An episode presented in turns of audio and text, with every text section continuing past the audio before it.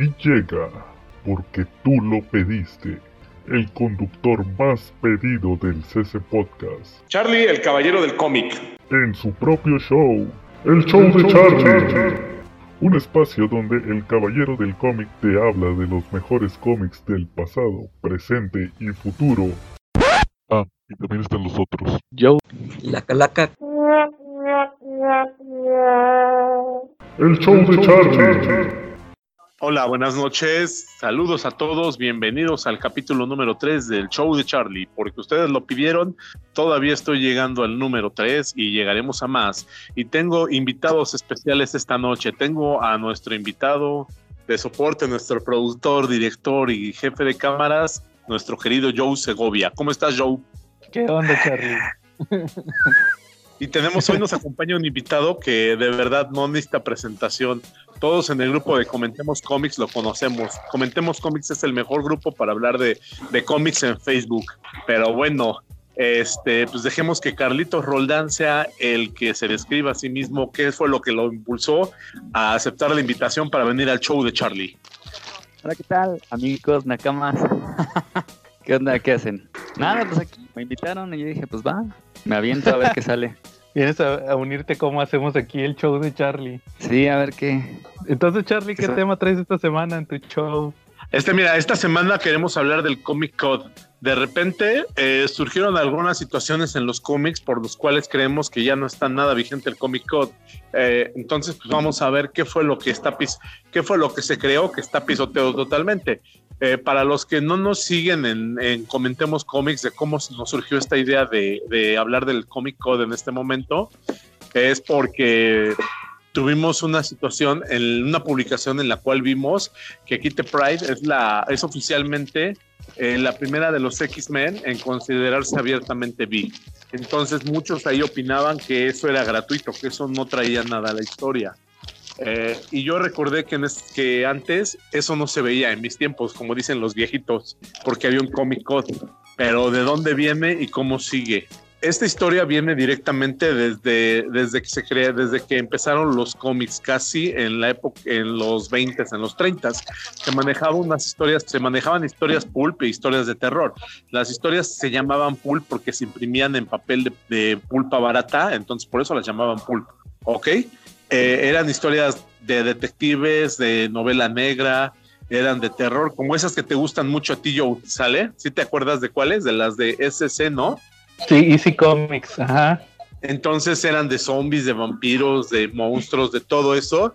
Y pues tenían la característica de que ponían siempre las famosas pin-up girls. Las pin-up girls son señoritas que venían en poses muy sensuales, con muy escasa ropa. En la página Y atrás es- del... Efectivamente, y eso era algo muy común. Siempre ponían poses bien sugerentes en esos cómics.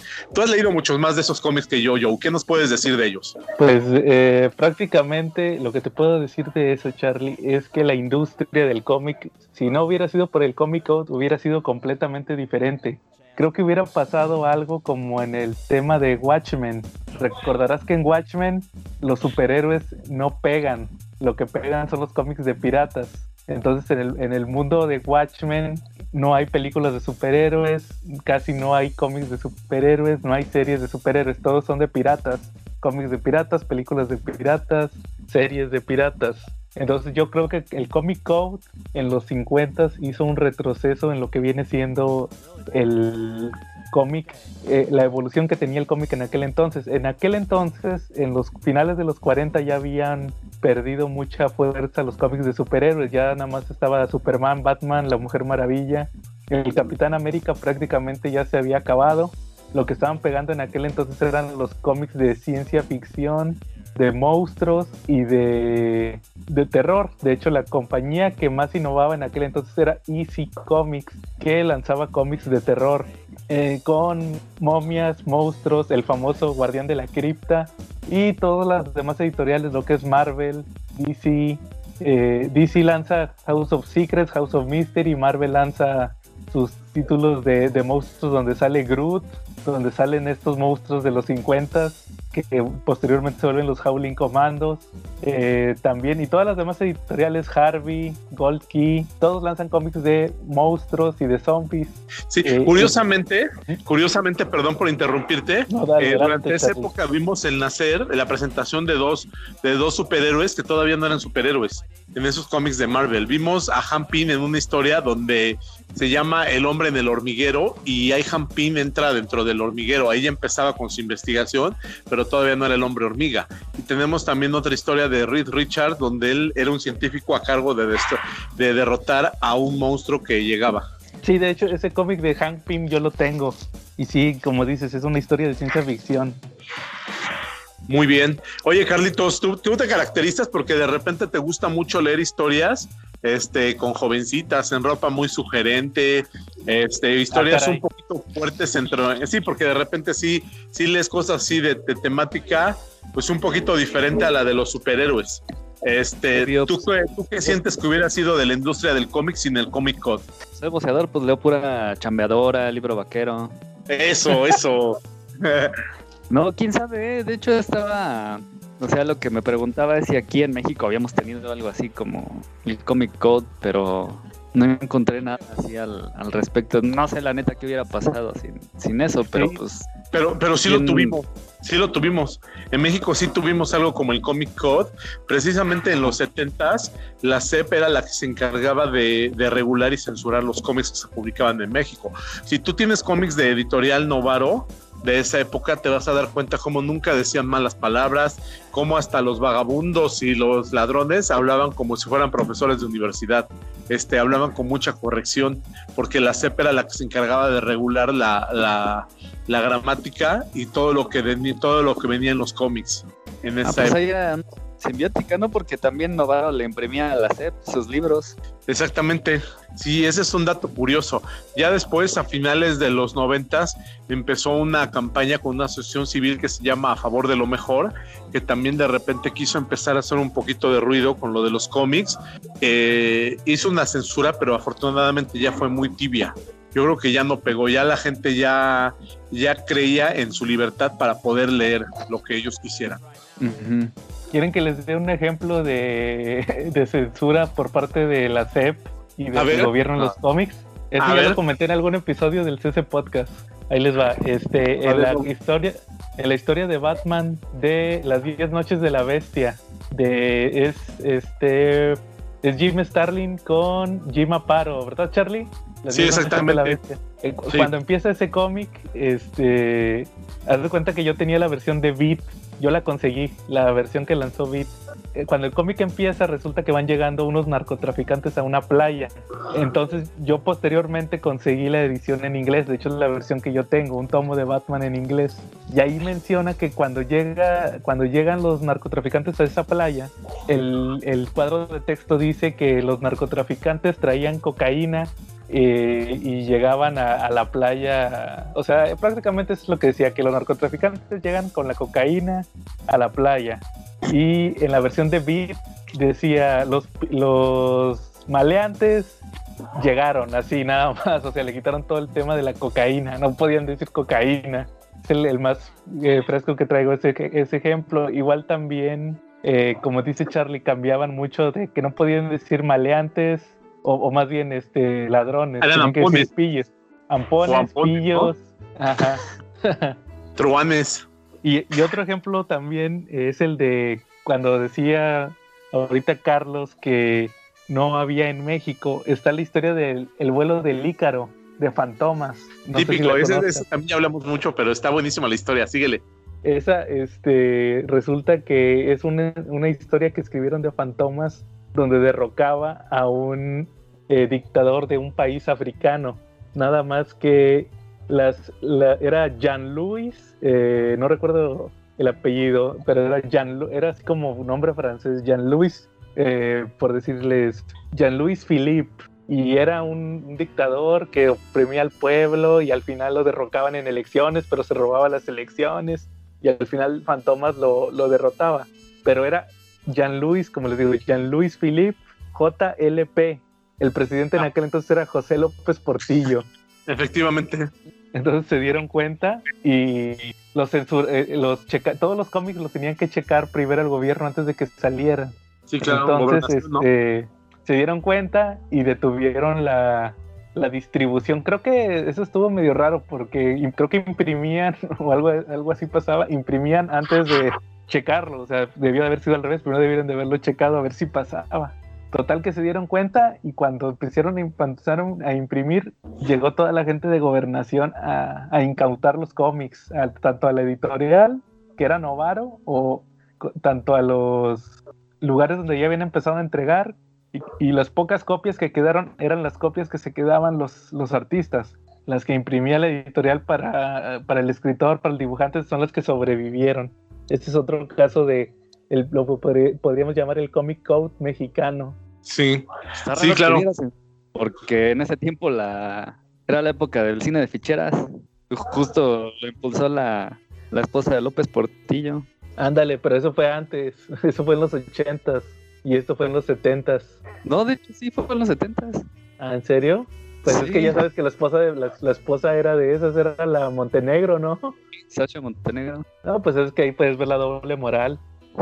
Bueno, pero su primera esposa era Carmen Romano. Ya después, acabado su periodo presidencial, se divorció de ella y ya se casó con Sasha Montenegro. A Sasha Montenegro, irónicamente, José López Laportillo la había conocido desde que era, desde que él tenía una secretaría. Ahí fue cuando conoció a Sasha Montenegro. Órale. Las ventajas de andar en el gobierno. Pues sí, ¿no? Definitivamente, pero bueno, continuamos. Tenemos que el Comic Code fue creado en 1954.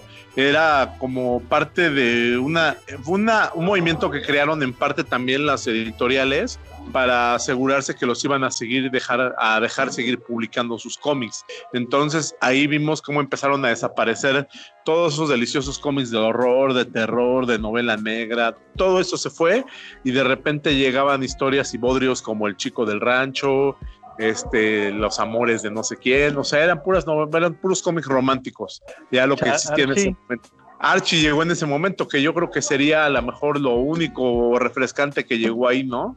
De hecho, de hecho Charlie, eh, la empresa que se vio más beneficiada con el Comic Code fue Archie. Efectivamente. Y su, presidente fue el principal impulsor del Comic Code. Pues como no, si se va a llenar de billetotes, ¿no? Eh, pero fíjate que tuvo sus momentos épicos esa historia. Eh, no sé si sepas que cuando empezaron a hacer su casa de brujas, primero, el, ya, ya estamos con que ya el Congreso ya estaba calientito con, los cómics, porque primero decían que la tipografía era muy chiquita y que dañaba los ojos de los niños cuando no podían ver esas letritas. Este, luego que los colores, luego que el papel les iba a cortar las manos, hasta que de repente cayó en manos de ellos un libro del doctor Frederick Whitman que se llama Seducción del Inocente. En él habla acerca de cómo el medio o los medios culturales que rodean a un individuo lo pueden, lo pueden deformar su código ético de lo que es bueno o malo. Y basados en ese libro, en ese concepto tan simplista, este, arrancaron con la persecución y la cacería de brujas, de autores y de cómics. Entonces, Pero... pues, mandé, mandé. O sea, estaba viendo la, la, vida de este doctor. Empezó más o menos bien, ¿no? Tenía su asociación donde ayudaba a gente pobre, pero se empezó a, pirar como una década antes. Ahí fue cuando empezó a decir de, de los cómics. Ya llevaba varios años esa, esa campaña y hasta el 54 fue que entró el, el libro y fue cuando impusieron eso en el Congreso. Pero fíjate, desde entonces ya estaban con, el, con los niños, no te metas. Sí, efectivamente. Y fíjate que lo curioso es que tenemos como dato de trivia del este podcast al único editor que se fue por su propio pie a parar frente al Congreso y a declararse responsable de todo lo que estaba pasando. ¿Quién tuvo semejantes pantalones? ¿Quién, adivinen quién tuvo esos pantalones, esos ex para llegar y pararse frente a todos y decir yo inicié todo esto, yo soy el responsable. ¿Quién creen? El de Easy Comics. Efectivamente, eh, que entre otras cosas también es el de Matt, William Games. Nos ponemos de pie todos cuando oímos su nombre, por favor. Sí, efectivamente, de verdad. O sea, eh, yo creo que este de William Games merece un programa él solito del CC Podcast. Es todo un editorazo. Él tenía mucha, mucha maña, mucha inteligencia, mucha ironía y mucha capacidad para escribir y para desarrollar a sus, a sus creativos. Entonces, cualquiera que haya leído una revista Matt se va a dar cuenta que es una oda a la ironía y a la burla total. ¿no? O sea, no es una revista simplista para nada, se necesita tener bastante cultura para poder entenderla. Pues ahí de hecho la MAT fue la única que sobrevivió, ¿no? Porque prácticamente el, el código estaba como apuntando hacia sus revistas porque no podían tener así en el título ni siquiera palabras de horror, terror, este misterio. Entonces le dieron en la torre a todas. De hecho, Sí. sobrevivió. Sí, sobrevivió Ajá. porque era revista. Ajá. De hecho, curiosamente, ahorita que salió el tomo de Conan, el número uno de la espada salvaje, entre los artículos que mencionan ahí, eh, hay uno de Roy Thomas donde mencionan, o, o no, o no son, no es en el artículo, más bien es en la publicidad que viene. Justamente por eso sacaron esa revista de Conan, para poderla poner más sangrienta, en, formato magazine.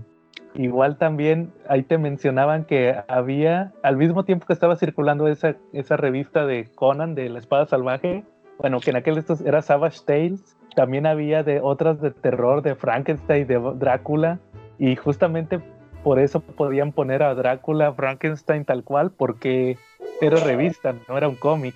Aunque también la época nos trajo una que otra joya de cómics que fueron publicados sin el sello de la Comic Con. Tenemos dos casos particulares y los dos van unidos por el mismo tema. Eh, Spider-Man 96 al 98, un tema, Harry Osborn cae, cae víctima de las drogas. Esos cómics fueron publicados sin el Comic Con. ¿Cómo ven? Ok.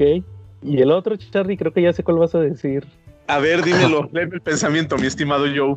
Debe de ser el de, el de Linterna Verde, el de Green Arrow, Green Lantern, de Speedy Drogadicto. Efectivamente, cuando Oliver Queen hizo lo que hubiera hecho cualquier padre o cualquier tutor de una persona que, que eres víctima de las drogas, el código decía que no podía ser suave frente a esos temas, pero y, y Oliver Queen tuvo toda la, la mentalidad moralista de esa época porque pues lo afrentó horrible, lo expulsó de su presencia.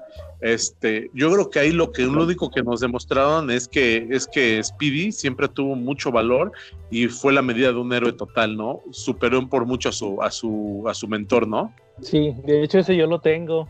Esa tengo en el facsímil, Sí. La portada icónica. También tenemos un tema, un dato por último curioso sobre el Comic Code. ¿Cuál es?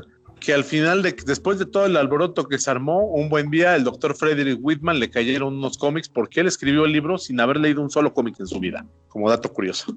Le cayeron algunos cómics, estuvo leyéndolos, estudiándolos para pues enriquecer. Él planeaba hacer la segunda parte, eh, haz de cuenta como la seducción del inocente Reload. Pero ¿qué crees? Después de leer los cómics se dio cuenta que en realidad eran demasiado, demasiado pues, inocentes, que la vida era más cruel todavía que los cómics, que no retrataban al 100 todo lo que él, todos los casos y toda la perversidad que él podía ver como psiquiatra y que y lanzó una conclusión de que posiblemente se había equivocado, se había extralimitado y que los cómics no eran culpables de mucha de la ola de la delincuencia que estaba pasando. Órale, entonces hizo un escándalo por nada. Sí, fue al final un me equivoqué. Yo creo que lo que nos deja esto es, eh, es como moraleja el no tenerle miedo a las palabras, el no tenerle miedo a la censura. Digo, en Facebook estábamos viviendo una situación de mucha censura también, en donde se le tiene miedo a las palabras, se le tiene miedo a los adjetivos y no debe ser así, ¿no? No debemos de creer que las juventudes o que los niños, en palabras de Gaiman, tienen, tienen la psique tan frágil que solo ver un asesinato los va a convertir en un asesino, que solamente ver un robo los va a volver ladrones. Eh, en este caso yo creo que deberíamos de realizar una, una toma de conciencia y darnos cuenta que, que, ver una palabra no va, no va a romper la psique de, de, de nuestros sobrinos, de nuestros hijos, ¿no? Claro. Eh, y no por ver a unos homosexuales se van a volver jotillos tampoco. No, pues no. Y no por ver al Pantera se van a ver mujeriegos y por leer al Pantera se van a ver mujeriegos y borrachos, ¿no? A lo Claro. ¿Mandé? A lo mejor aprenden karate. O a lo mejor aprenden a hacer el famoso Panther Punch, pero más allá de eso no puede pasar. Digo, al final yo creo que una persona no va a ser más allá de lo que su propia moralidad, su propio código moral le impida hacer, ¿no? Y tu código moral lo formas con lo que ves en tu casa, más lo que te pasa afuera y todo lo que te va enriqueciendo en la vida. Así tú vas formando tu código de qué está bien y qué está mal, ¿no? Así es, de Muy cuentas, Entretenimiento. Sí, ¿Cómo? efectivamente.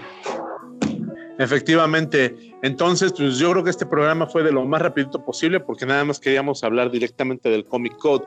Eh, conclusiones, mi estimado Carlitos. pues está cañón porque empezaron a... O sea, sí todo empezó porque según los cómics este, provocaban delincuencia, este, homosexualidad. Y ya al final acabaron por no hacerle caso. Y se acabó, o sea, pasó de la autocensura a ignorarlo. No sé, como que es... Y si quisiéramos leer unos cómics que, que, que, rompieran todo el comic code y que tú dijeras están bien alucinantes, cómics o mangas, ¿qué recomendaciones nos tienes esta semana contigo? no, pues los hechis, ahí está Rosario Vampire, eh, La Posada Yuna, es puro fanservice. Yo tengo una pregunta. A ver. A ver. Ya llegó, ya te llegó el segundo tomo de Conan. No, creo que la próxima semana. Aquí ya llegó. ¿Ah, sí? Mañana paso por él. Pero eso es un ejemplo, porque es, si no, si fuera, si no fuera por los este ahora sí que lo que le podían eh, evadir al Comic Code, no se hubiera podido publicar ese cómic. El de, la, el de la espada salvaje de Conan, porque era magazine. o sea, en circunstancias normales no se hubiera podido publicar. Sí. Para saltarse el código. Claro, así es. Entonces, ajá. ¿Ustedes creen que el Comic Code estaba, estaba diseñado o estaba todo escrito en la historia de los cómics para que en algún momento lo dejaran de, tomar en cuenta como ya lo hizo Marvel desde hace mucho tiempo? Eh, ¿creen, que, ¿Creen que en algún momento la evolución natural del cómic hubiera sido esa? ¿Que se hubiera brincado el Comic Code? Sí, sí, o sea, tenía que evolucionar y los tiempos cambian, Charlie. ¿Y tú, sí, ¿y tú Joe? ¿Mané? Sí, o sea, ahorita habría este el doctor ese Bertam se iría para atrás y leyera ahorita los cómics actuales. Oye, si estuviera leyendo ahorita los de los de Jupiter que me recomendaste, no hombre, se iría de espaldas, ¿no? Claro. Con puro de Miller, nomás con cual, con el más leve de Miller sería para atrás. No, sí, ¿no? Sí, definitivamente. O con Gary Ennis, yo creo que se da un tiro el pobre, ¿no? Claro. Sí, ¿no? Con Morrison, yo creo que yo creo que empezaría ahí a, a echarse sus, sus toquecitos para entenderle, ¿no? Sí, claro. Ok. Joe, una última conclusión que tengas del Comic Code. Este, pues que escuchen nuestro episodio de mañana de Jupiter's Legacy, porque es eh, lo que pasa en ese cómic es muy parecido a lo que pasó con el Comic Code. Eh, se necesitó que hubiera un control, haz cuenta que había un descontrol o un supuesto descontrol, llega un medio totalitario, en este caso el Comic Code, a, supuestamente a solucionar todo, a volver toda la normalidad, pero lo deja peor y hasta, y hasta que se vuelve a retomar, o más bien hasta que se eh, acepta que fue un error, es cuando todo vuelve a la normalidad. O sea, al final se dan cuenta que nunca, nunca fue necesario el Comic Code. Así más o menos pasa también en Jupiter Legacy, así que va a estar interesante nuestro episodio también para que lo escuchen. Perfecto. Muy bien, Carlitos. Oye, Carlitos, ¿dónde te podemos visitar de veras? Nos dijiste qué recomendaciones, pero no nos dijiste dónde. ¿Dónde te podemos visitar? Ah, pues ahí puesto en Avenida Tamaulipas, esquina con Alfonso Reyes, en La Condesa, o pues en las redes, ya saben, en Comic Review. Ahí también les paso mi, mi recomendación en el podcast. Sí, síganos, síganos en ese podcast, ¿no? Visiten el, visiten el canal de YouTube de nuestro amigo Carlos Roldán para que vean cómo lo troleo. Ah, y aprovechando que ya están por ahí, por favor denle un toque a la campanita, vamos a ver si sirve. Todos vamos a poner nuestro dedo en la campanita para ver si sirve. Esa que dice suscríbete y las notificaciones. Vamos a, a darle dedito para ver si funciona, ¿sale? Y pues compártanos todos, por favor. Espero que les haya parecido medianamente interesante este programa y que les guste. Gracias. Eh, me despido, no sin antes agradecer a mis super invitados de lujo, Carlitos Roldán. Bye. Brother, siempre están abiertas las puertas de aquí de mi humilde show para ti. No, pues ojalá a verse, ojalá que se pueda regresar a ver un tema interesante. Ah, o sea que este no fue chido. o sea, que le guste a la audiencia, ¿no? Igual y ya no me piden que me retire para siempre, pues ya no regreso. No, no, no, eso no va a suceder, ¿no? Y Joe, nuestro queridísimo amigo y productor, gracias. Saludos a la calaca que nunca viene al show de Charlie. Oye, este calaca, no me acordé de la calaca ahorita. hasta ahorita que lo mencionaste. La porra lo saluda. Órale. Bueno, pues muchas gracias y nos escuchamos mañana en el CESO Podcast.